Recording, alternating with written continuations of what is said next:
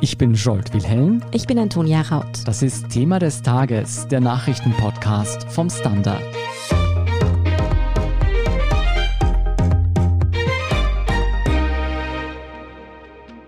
Es ist das erste Mal in der Geschichte des Vatikans, dass dort einem Kardinal der Prozess gemacht wird. Und dabei geht es auch noch um richtig viel Geldwäsche, Erpressung, Amtsmissbrauch und Betrug in Millionenhöhe werden dem Kardinal vorgeworfen. Die italienische Presse, die spricht schon von einem Jahrhundertprozess. Geleitet wird das Verfahren von einem der berühmtesten Mafiajäger des Landes. In welche krummen Geschäfte der Kardinal verstrickt gewesen sein soll, ob er dafür ins Gefängnis wandern könnte und warum der Fall wahrscheinlich bis zum Europäischen Gerichtshof für Menschenrechte vordringen dürfte, erklärt uns heute Standardkorrespondent Dominik Straub aus Rom. Dominik, wer ist denn der Hauptangeklagte, der heute vor Gericht steht? Der Hauptangeklagte ist Angelo Becciu, ein 73-jähriger sardischer Prälat.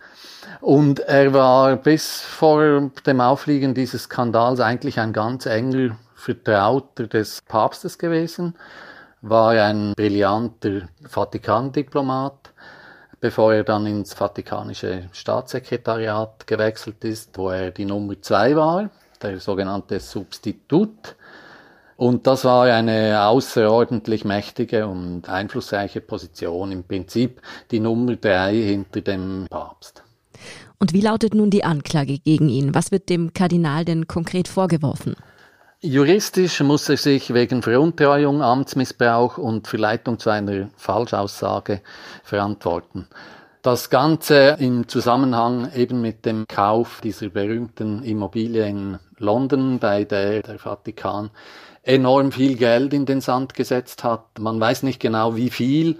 Schätzungen gehen von 70 bis 160 Millionen Euro, die der Vatikan da verloren hat.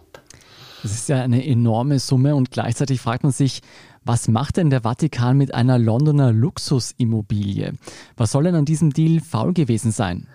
Also zunächst muss man mal sagen, dass Immobiliengeschäft des Vatikans zum täglichen Brot gehören. Der Vatikan besitzt alleine in Rom 4000 Palazzi und Häuser.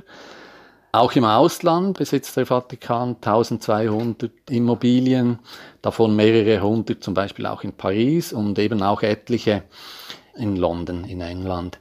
Das Spezielle bei dieser Immobilie in Chelsea ist, dass sie wahnsinnig teuer war.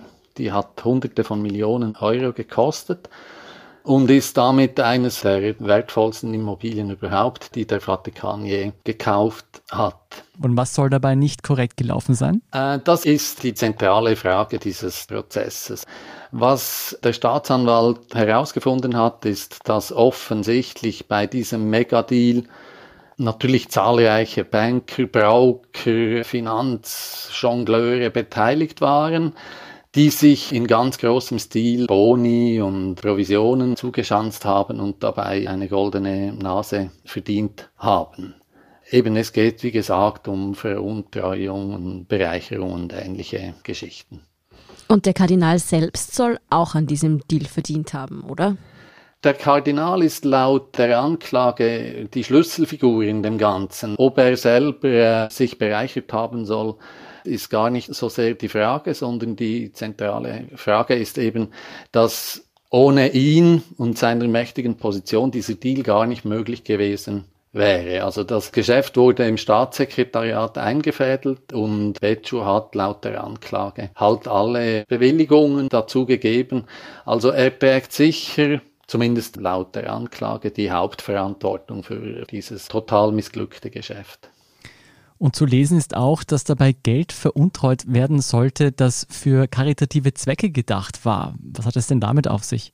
Also für den Kauf dieser Immobilie wurden offenbar auch Spendengelder aus dem sogenannten Peterspfennig verwendet, die eigentlich karitativen Zwecken zugute kommen sollten. Ja, das macht die Sache natürlich besonders schwerwiegend. Das ist klar, das ist auch für das Image des Vatikans eine totale Katastrophe. Die Spendengelder der Gläubigen sind inzwischen auch zurückgegangen. Man weiß natürlich nicht, ist das wegen dem Skandal oder wegen der Pandemie.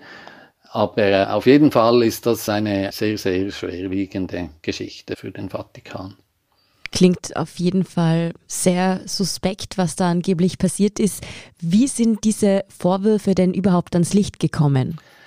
Das war vor zwei Jahren, hat die Vatikanbank IOR eine Anzeige erstattet und dann sind Ermittlungen ins Rollen gekommen. Es gab Hausdurchsuchen im Staatssekretariat, das ist auch schon ziemlich spektakulär. Es wurden Tausende von Akten gesammelt und ja, jetzt kommt es zu dem Prozess. Der Präsident des Tribunals ist ein regelrechter Star in Italien. Woher kennt man denn diesen Mann? Also Giuseppe Pignatone war früher ein bekannter Mafiajäger, zuerst in seiner Heimatstadt Palermo wo er äh, den damaligen Superpaten der Cosa Nostra, Bernardo Provenzano, zur Strecke gebracht hatte. Er hatte auch den damaligen mafiösen Bürgermeister Palermos überführt. Später war er dann in Rom, hat dort Ermittlungen geführt gegen die sogenannte Mafia Capitale. Das war so ein Geflecht auch von Geschäftemachern und Kooperativen, die ebenfalls vor allem mit öffentlichen Geldern, öffentlichen Aufträgen Geld verdient haben sollen. War nicht damals auch schon der Vatikan irgendwie verstrickt in diesen Prozess? Nein, in diesem konkreten Prozess nicht. Aber was man natürlich schon sagen muss, zumindest in früheren Jahren, war natürlich vor allem die Vatikanbank, hatte einen ganz, ganz schlechten Ruf. Sie galt als Mafiabank, sie galt als Geldwäschezentrale. Das war etwas vom Ersten, was Papst Franziskus dann an die Hand genommen hat. Inzwischen ist die Vatikanbank relativ sauber. Also das zeigte auch, dass es sie war, die die Anzeige erstattet hatte wegen diesem Immobiliendeal. Aber es, es ist klar, früher war die Vatikanbank tatsächlich auch ein bisschen eine Drehscheibe für krumme Geschäfte. Aber wieso macht denn dann nun in diesem konkreten Fall ein Mafiajäger dem Kardinal den Prozess? Also hängt hier die Mafia womöglich mit drin? Also dazu gibt es keine Anhaltspunkte. Meiner Meinung nach wollte Papst Franziskus nach dem Aufliegen dieses neuen Finanzskandals rund um die Immobilie einfach ein Zeichen setzen, dass es jetzt wirklich ernst ist mit seinem Willen, die Finanzen des Kirchenstaats transparenter zu machen, krumme Geschäfte abzustellen. Und dafür war der Pignatone ganz sicher der richtige Mann dazu. Hm, dass dieser ganze Fall klingt wie aus einem Mafia-Roman, das zeigt sich auch daran, wer da noch alles angeklagt ist. Darüber sprechen wir nach einer kurzen Werbepause. Guten Tag, mein Name ist Oskar Bonner. Wenn man in stürmischen Zeiten ein wenig ins Wanken gerät, den eigenen Weg aus den Augen und die Orientierung verliert, dann ist es sehr hilfreich, wenn man etwas hat, woran man sich anhalten kann. Der Standard, der Haltung gewidmet. Jetzt gratis testen auf Abo der Standard AT. Dominik, welche Nebenangeklagten müssen sich denn noch vor Gericht verantworten neben dem Kardinal? Es sind, wie ich vorhin schon ein bisschen angedeutet habe, es sind vor allem Banker, Broker, Geschäftemacher, auch ein Geistlicher. Und dann gibt es noch einen Schweizer Angeklagten, das ist René Brühlhardt. Der wurde angestellt als oberster Finanzaufseher des Vatikans und als Anti-Geldwäsche-Spezialist. Auch er ist angeklagt, wobei man ihm nicht irgendwie Bereicherung persönliche vorwirft, sondern der Vorwurf lautet, er habe seine Aufsichtspflichten nicht in ausreichendem Maße wahrgenommen und damit die Machenschaften der anderen Angeklagten überhaupt erst ermöglicht. Und dann gibt es noch eine Frau, die einzige weibliche Angeklagte. Das ist eine selbsternannte Geheimdienstexpertin, die von Betschu angestellt worden ist, angeblich um Botschaften im Ausland vor Terroristen zu schützen und ähnliches. Es hat sich dann aber herausgestellt, dass von diesen Geheimmissionen relativ wenig passiert ist, dass die kaum stattgefunden haben und dass diese Frau von Beccio einfach 500.000 Euro bekommen hat. Für was auch immer. Die italienischen Medien haben dann gesehen, dass sie einen sehr aufwendigen Lebensstil damit finanziert hat. Natürlich gab es auch Gerüchte, wonach es sich um die Geliebte des Kardinals handle. Das ist aber natürlich von beiden aufs entschiedenste dementiert worden. Nach dem Kirchenrecht dürfte es auch gar nicht die Ex-Geliebte sein vom Kardinal, wenn ich das richtig verstehe. Ja, das, das ist so, ja. Das äh, ist eigentlich nicht vorgesehen. In dem Fall vielleicht nicht ganz verwunderlich, dass beide abstreiten, eine Beziehung geführt zu haben. der Prozess geht auf jeden Fall im Vatikan über die Bühne, der ein souveräner Staat ist und somit auch seine eigene Gerichtsbarkeit hat. Normalerweise sind es aber eher kleine Taschendiebstähle am Petersplatz, die dort verhandelt werden. Ist dieses Verfahren denn nicht vielleicht eine Nummer zu groß für die Justiz des Vatikans? Das würde ich nicht sagen. Gerade Pignatone ist ein so erfahrener Mann, dass er auch mit solchen Machenschaften einen Prozess führen kann. Das Problem ist ein anderes. Ihr habt es angesprochen. Der Vatikan ist ein souveräner Staat und hat seine eigene Justiz. Die lehnt sich zwar stark an das italienische Strafrecht an, aber die Strafprozessordnung, also wie das Verfahren überhaupt ablaufen kann und soll, das stammt noch aus dem Jahr 1913, ist also über 100 Jahre alt. Und das genügt wahrscheinlich modernen Standards, insbesondere für den Schutz der Rechte der Angeschuldigten und der Verteidigung nicht mehr.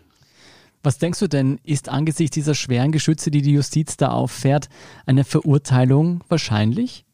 Das lässt sich überhaupt nicht abschätzen, ob es zu Schuldsprüchen kommen wird. Was man aber jetzt schon sagen kann, ist, dass es sicher einen sehr, sehr langen Prozess wird. Wahrscheinlich wird er Jahre dauern. Und was man ebenfalls schon sagen kann, ist, dass die Verteidiger schon jetzt massive Verletzungen ihrer Verteidigungsrechte geltend machen. Zum Beispiel hat Röne Brühlhardt, also der Schweizer Anti-Geldwäsche-Spezialist, aus den Medien erfahren, dass ihm der Prozess gemacht wird in Rom. Das ist anderen Angeschuldigten auch passiert. Die Verteidiger kritisieren auch, dass der Prozess viel zu kurzfristig angesetzt worden sei. Es gibt 29.000 Seiten Prozessakten und sie hatten nur wirklich ganz wenige Wochen Zeit, diese zu studieren und sagen, dass es unter solchen Umständen absolut unmöglich sei, eine auch nur halbwegs seriöse Verteidigung zu organisieren. Sie hatten auch den Antrag gestellt, den Prozess zu verschieben, der ist aber abgelehnt worden von Pignatone.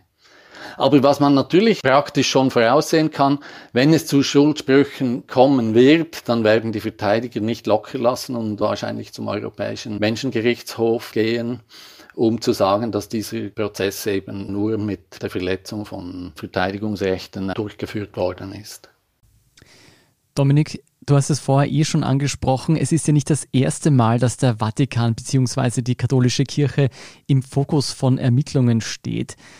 Sind diese Personen wie Kardinal Angelo Becciu einzelne schwarze Schafe oder hat der Vatikan ein strukturelles Problem mit Gesetzestreue?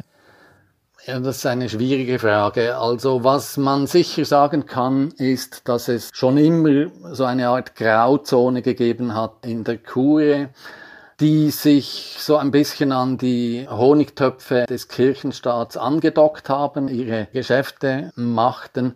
Das ist auch genau das, was Franziskus natürlich abstellen wollte.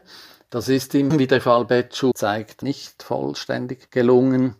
Aber zu sagen, es sei systembedingt oder so, das würde mir zu weit gehen. Also es sind sicher mehr als ein paar schwarze Schafe, aber von einem komplett korrupten System zu reden, würde mir dann doch sehr übertrieben scheinen. Mhm. Ja, ob der hier Angeklagte nun wohl auch tatsächlich verurteilt wird, das wird sich noch zeigen. Auf jeden Fall ist es ein aufsehenerregender Prozess und wir werden weiterhin auch nach Rom schauen. Vielen Dank, Dominik Straub, für diese Einschätzung. Ja, gerne. Wir sind gleich zurück. Guten Tag, mein Name ist Oskar Bronner. Wenn man die richtige Immobilie zur richtigen Zeit am richtigen Ort finden will, dann sollte man auch zur richtigen Zeit am richtigen Ort danach suchen. Nämlich genau jetzt, im Standard. Tausende Häuser und Wohnungen bei nur einer Besichtigung. Im Standard und auf Immobilien der Standard AT. Und hier ist, was Sie heute sonst noch wissen müssen. Erstens, die deutsche Stadt Leverkusen wurde am Dienstagmorgen von einer heftigen Explosion erschüttert. Die Explosion ereignete sich im Camppark der Chemiefirma Corenta. Die Ursache wurde bei Redaktionsschluss noch nicht bestätigt. Auch über mögliche Verletzte gibt es derzeit noch keine Berichte. Die Feuerwehr ist mit einem Großaufgebot an der Deponie im Einsatz. Die Anrainer wurden aufgefordert, Fenster und Türen geschlossen zu halten. Das Bundesamt für Bevölkerungsschutz und Katastrophenhilfe ordnete das Ereignis in die Warnstufe extreme Gefahr ein. Zweitens, Bundeskanzler Sebastian Kurz soll nicht von der gegen ihn ermittelnden Wirtschafts- und Korruptionsstaatsanwaltschaft, sondern von einem Richter oder einer Richterin einvernommen werden. Das wurde gestern Montag bekannt und sorgte just für Aufregung. Die Justizsprecherin der SPÖ, Selma Yildirim, sprach von einem Zweiklassen-Justizsystem. Zuletzt wurde nämlich darüber diskutiert, wer den Kanzler einvernehmen soll. Nun hat eine Weisung aus dem Justizministerium die Sache entschieden. Man betonte, dass es sich dabei um keine politische Entscheidung handle auch wenn die Weisung dem Wunsch von Kurzrechtsvertretern entspricht. Zum Einsatz kommt in dem Fall ein Paragraph, nach dem Personen von besonderer Bedeutung in speziellen Fällen von Richtern und eben nicht von der ermittelnden Staatsanwaltschaft einvernommen werden. Drittens, nach einem Kohlenmonoxidunfall am Montag auf einem Bauernhof in Larsberg sind die beiden Kinder der betroffenen Familie im Alter von zwei und fünf Jahren verstorben. Am Montag konnten die Kinder noch reanimiert werden, sie sind danach jedoch im Krankenhaus an den Folgen der Vergiftung gestorben. Über den Zustand der ebenfalls vergifteten Mutter ist vorerst nichts bekannt. Offenbar dürfte nach dem Betanken des Notstromaggregats vergessen worden sein, zu lüften. Und viertens, wir werfen noch einen Blick zu den Olympischen Spielen nach Tokio. Dort hat Shamil Boraschwili bei den Olympischen Spielen eine Bronzemedaille für Österreich erkämpft. Der 26-jährige Judoka und gebürtige Tschetschene setzte sich heute Dienstag im Budokan im Kampf um Platz 3 gegen den deutschen Dominik Ressler durch und holte damit die erste Judo-Medaille für Österreich seit Silber 2008 in Peking. Den Goldkampf hat Boraschwili zuvor im Halbfinale durch eine Niederlage gegen einen Kämpfer aus der Mongolei leider verpasst. Über die weiteren Erfolge der Österreicher und Österreicherinnen bei den Olympischen Spielen informiert Sie natürlich wie immer der Standard.at. Dort erfahren Sie auch alle weiteren aktuellen News zum Weltgeschehen. Um keine Folge von Thema des Tages zu verpassen, abonnieren Sie uns bei Apple Podcasts oder Spotify. Helfen können Sie uns mit einer 5-Sterne-Bewertung und, wenn Sie uns über Apple Podcasts hören, mit einem der Standard Podcast Premium Abonnement. Für 3,99 Euro im Monat unterstützen Sie direkt unsere Arbeit und hören alle aktuellen und künftigen Folgen von Thema des Tages und auch von unserem Schwester-Podcast Besser Leben ohne Werbung. Dazu suchen Sie in der Apple Podcast App einfach unseren Kanal der Standard und schließen dort dann ein der Standard Podcast Premium Abo ab. Außerdem freuen wir uns immer über eine nette Rezension oder auch Verbesserungsvorschläge und Themenideen, die bitte direkt an podcast.derstandard.at schicken. Danke für Ihre Unterstützung. Ich bin Antonia Raut. Ich bin Jolt Wilhelm. Baba und bis zum nächsten Mal.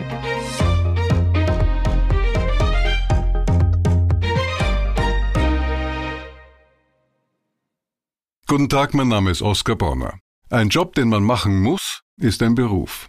Ein Job, den man machen will, ist eine Berufung. Sollten Sie auf der Suche nach letzterem sein, empfiehlt sich ein Blick in den Standard. Es geht um Ihre Einstellung. Jetzt Jobsuche starten. Im Standard und auf Jobs der Standard.at.